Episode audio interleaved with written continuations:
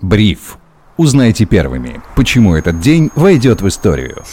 Всем привет, это Бриф, лучший новостной дайджест для частных инвесторов. Сегодня 1 сентября 2022 года. На связи со мной Иван Шибанов, операционный директор InvestFuture, руководитель тех-платформы IF+, и инвестиционный аналитик. Ваня, привет. Сереж, привет. Я бы хотел уделить пару минут акциям Лукойла. Они растут почти на 8% без новостей. Напомню, что также было с «Газпромом» перед новостями о промежуточных дивидендах. Посмотрим, принесет ли нам вечер разгадку такого всплеска интереса к Лукойлу. Некоторые аналитики связывают его с заявлением вице-премьера Александра Новака о том, что Москва не намерена поставлять нефть странам, которые поддержат предложение ограничить цены на российское топливо. Это лишь догадки, других версий нет, но на безрыбье и рак рыба. Мы не уйдем далеко от темы экспорта энергоносителей, потому что сегодня мне на глаза еще попалась новость о том, что 13 стран Евросоюза полностью или частично отрезаны от российского газа. Знаешь, новости о том, что газ туда продаем, туда не продаем, появлялись так часто, что я уже запутался, и для меня, честно говоря, стало сюрпризом сюрпризом о том, что уже 13 стран в той или иной мере как-то страдают от санкций. На этом фоне японские компании продолжают заключать контракты на покупку сжиженного природного газа с Сахалина-2. И в этих двух новостях, мне кажется, вся переориентация газового экспорта из России, она происходит, кто бы что ни говорил.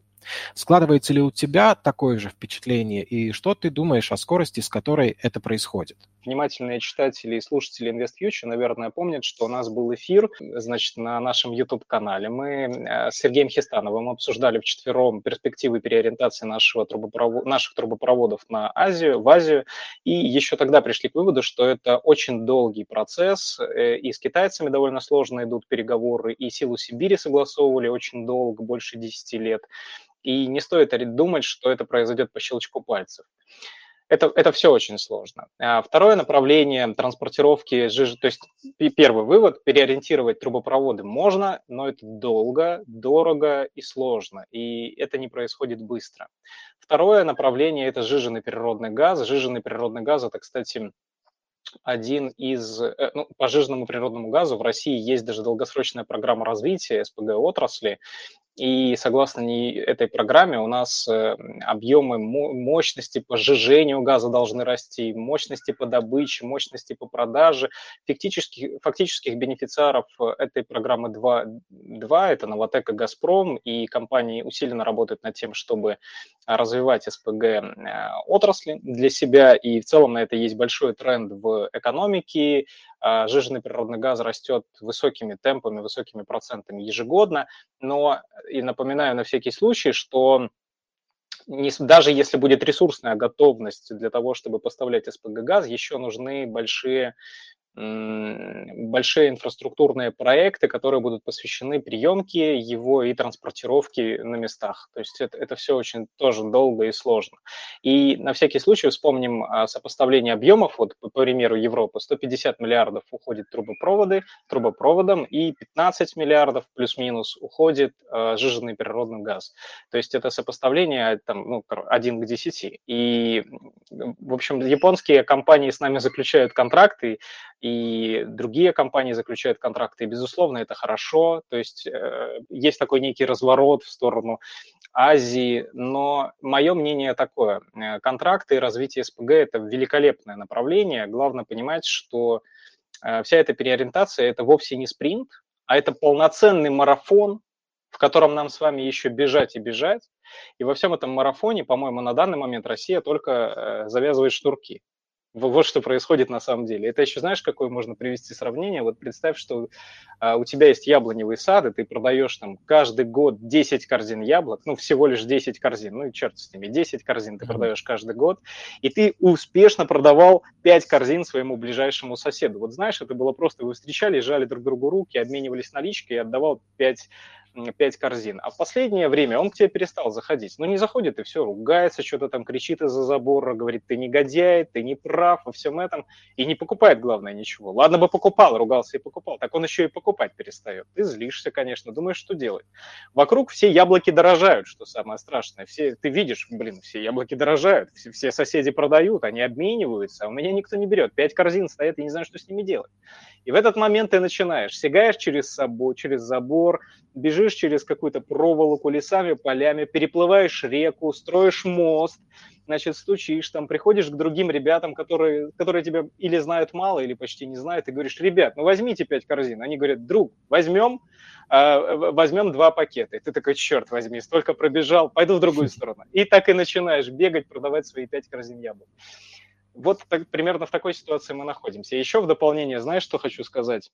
Э, я по себе заметил такую грустную динамику. Э, когда я был молодым и красивым, то есть когда заканчивал школу, э, в дополнение к Дню знаний, да, последний звонок, первый звонок, я все время очень негативно думал о том, что Россия продает энергоресурсы. То есть я к этому всегда относился крайне скептически. Я был таким, знаешь, человеком, который со всеми ругался. Россия сидит на нефтяной игле, Россия продает нефть и газ, мы не создаем, значит, добавленную стоимость у нашей продукции, мы просто продаем сырье, мы для них сырьевой придаток. А сейчас мы сидим на созвоне и обсуждаем с вами на подкасте, да, и обсуждаем, ну сможем мы газ продать все-таки в Азию или нет. Вот с этой мыслью, друзья, нам с вами надо переночевать, я думаю. Да, Вань, спасибо, что разложил все по красоте. Ты знаешь, больше, наверное, нас должно волновать то, что вот, э, как ты описал, мы в положении завязывающего шнурки и никак не можем эти две корзины яблок продать.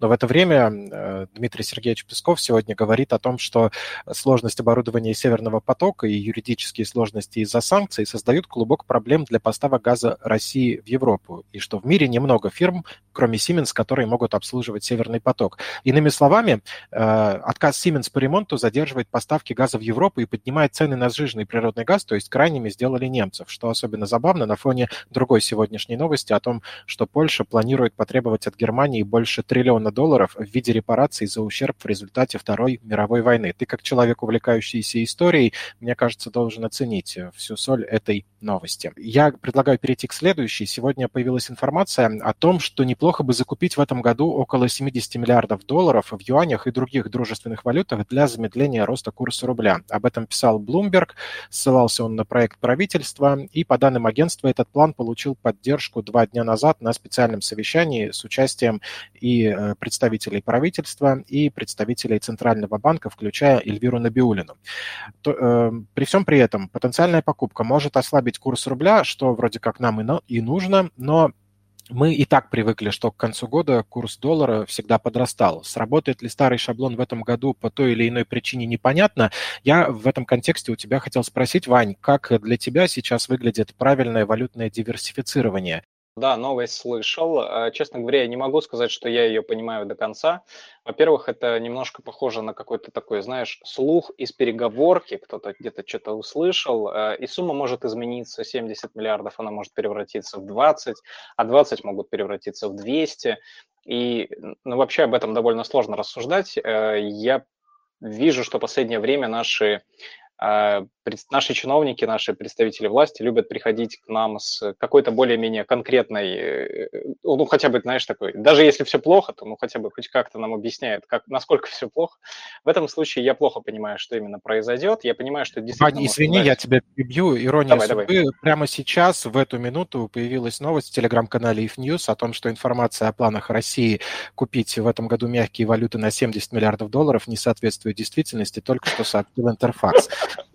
Вопрос снят с повестки, но если хочешь, договори, конечно, о том, как, каково для тебя сейчас правильное валютное диверсифицирование. Ну вот видите, как э, сомневаться нужно, в перв... нужно во всем сомневаться. Хотя бы чуть-чуть, но в, в каждой новости нужно посомневаться, особенно в тех новостях, которые имеют под собой такую непрочную опору. Но давай поговорим кратко про валюты и про мои действия. Они на самом деле очень простые. Во-первых, про юани и про дружественные валюты. Надо понимать, что а, доступ к нашим золотовалютным резервам в Азии, он тоже немножко ограничен и не сказать, что у нас там все гладко и чинно видно, и не сказать, что Азия, Азия или другие дружественные нам страны э, полностью пытаются игнорировать э, вот это санкционное давление, потому что от, на, них, на них всегда отрикошетит, поэтому использовать какие-то мягкие и другие валюты можно. Об этом говорил еще, по-моему, Кудрин еще год назад. Он говорил о том, что надо закупать юани, это альтернатива, все дела но тогда наши инвестировали в, по большей части в, инвестировал в золото, в доллары и евро, ну и то, что произошло, то и произошло. Я думаю, что никто не мог предугадать э, заморозку золотовалютных резервов. Поэтому диверсификация – это всегда супер, для страны это тоже хорошо. А, я не поклонник того, чтобы все было привязано к доллару или к евро, или к золоту, или к чему-нибудь одному. Мы уже давно живем в такой очень разноплановой экономике, в которой еще, помимо прочего, помимо фиатных валют и золота, есть еще и криптовалюты. И, ну, в общем, если государство как-то реагирует на изменения, то это не так уж плохо. Пускай реагирует, это лучше, чем мы реагировать не будем. Что касается меня самого, то у меня ситуация предельно простая. Вот в конце 2021 года у меня было распределение валют 80 на 20, где 80% приходилось на рубли, 20% приходилось на иностранную валюту. Что я имею в виду? Я имею в виду кэш и активы, которые были приобретены за иностранную валюту. То есть 80 на 20, где 80 рублей. На 2022 год у меня был план постепенного снижения доли в рублях э, до 40%. Ну, это вот мы понимаем, да? Все планы из 2021. Э, постепенное снижение доли в рублях до 40% и переориентация на зарубежные рынки так, чтобы у меня было несколько валют, в том числе юань. Но, безусловно, в то, что произошло в этом году, внесло коррективы, и, собственно говоря, в итоге ничего не изменилось. То есть у меня как было 80 на 20, так 80 на 20 и осталось. Почему? Потому что я саму валюту, саму по себе, я ее как актив не расцениваю. Валюту я расцениваю как способ, э, как инструмент приобретения зарубежных активов в Европе, в США, в Китае или где-либо еще, в Азии и в других странах, недвижимости в том числе. И а, с учетом проблем с российской инфраструктурой, я не совсем понимаю, куда я могу ее инвестировать, а лежать мертвым грузом, а, валютный кэш, который у меня еще и могут отобрать, не весь бог, что произойдет. Э, в общем, я не понимаю, зачем. Поэтому, а, ну и здесь же я отталкиваюсь от того правила, что я храню большую часть а, своих активов в той валюте, в которой я деньги трачу. Вот, собственно говоря, я подозревал, что в 2022 году я буду больше тратить в зарубежной валюте, был такой план, но, как видно, я продолжаю много тратить в рублях. Поэтому я не совершаю больших телодвижений, мое распределение 80 на 20, часть денег находится в активах, часть денег находится в кэше, э, и совсем немножко попало под заморозку. Вот, в общем-то, простой ответ. Я думаю, что он скучный для большинства читателей, для большинства наших слушателей. Э, ну, мой девиз очень простой. Надо отталкиваться от каких-то логических предпосылок. Если вводные меняются, надо их перестраивать.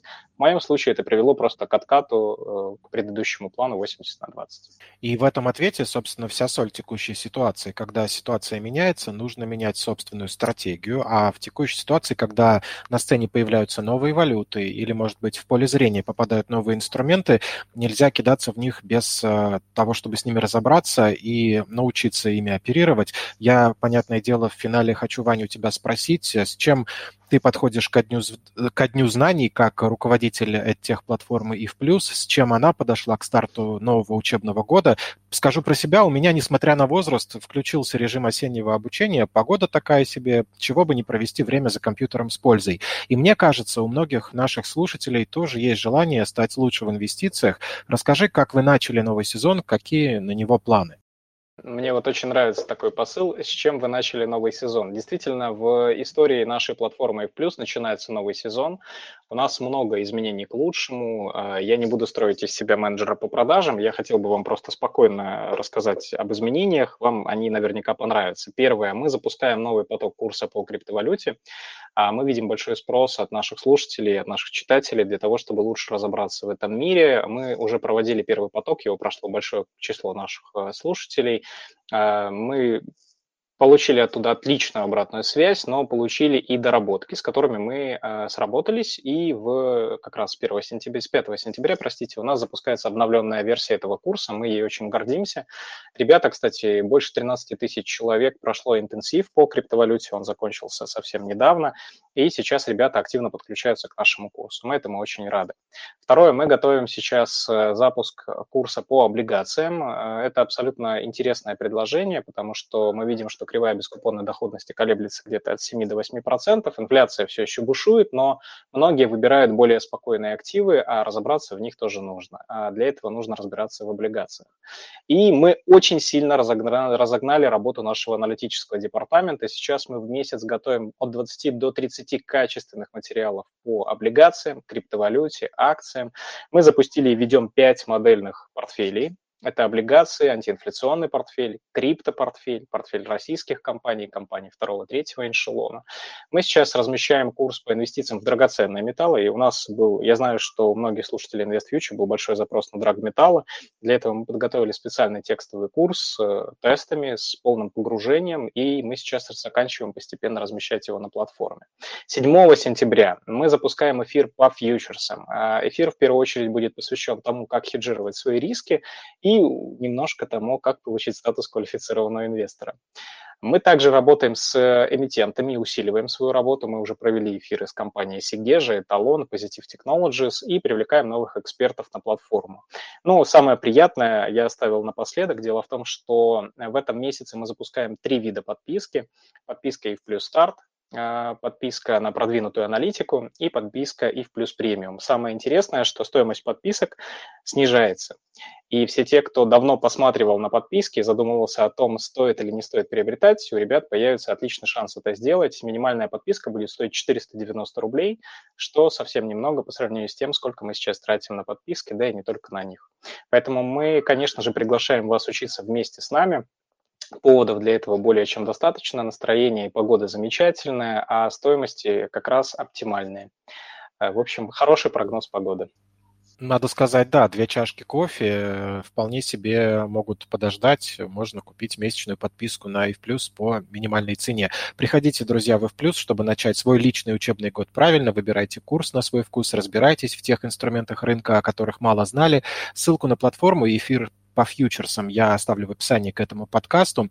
Вань, тебя благодарю. Напоминаю всем, что в гостях у Бриф был Иван Шибанов, операционный директор InvestFuture, руководитель EdTech-платформы EVPlus и инвестиционный аналитик. Спасибо еще раз, что уделил время. Сережа, как всегда, приятно посетить вас и пообщаться с эрудированной аудиторией. Спасибо. Будем звать чаще. Это было 1 сентября 2022 года, а с 5 сентября ваш любимый подкаст «Бриф» будет выходить в телеграм-канале Invest Future, ссылку на который я оставлю в описании выпуска. Подписывайтесь заранее, чтобы оставаться с нами. Меня зовут Сергей Чернов. Отличного настроения. До завтра.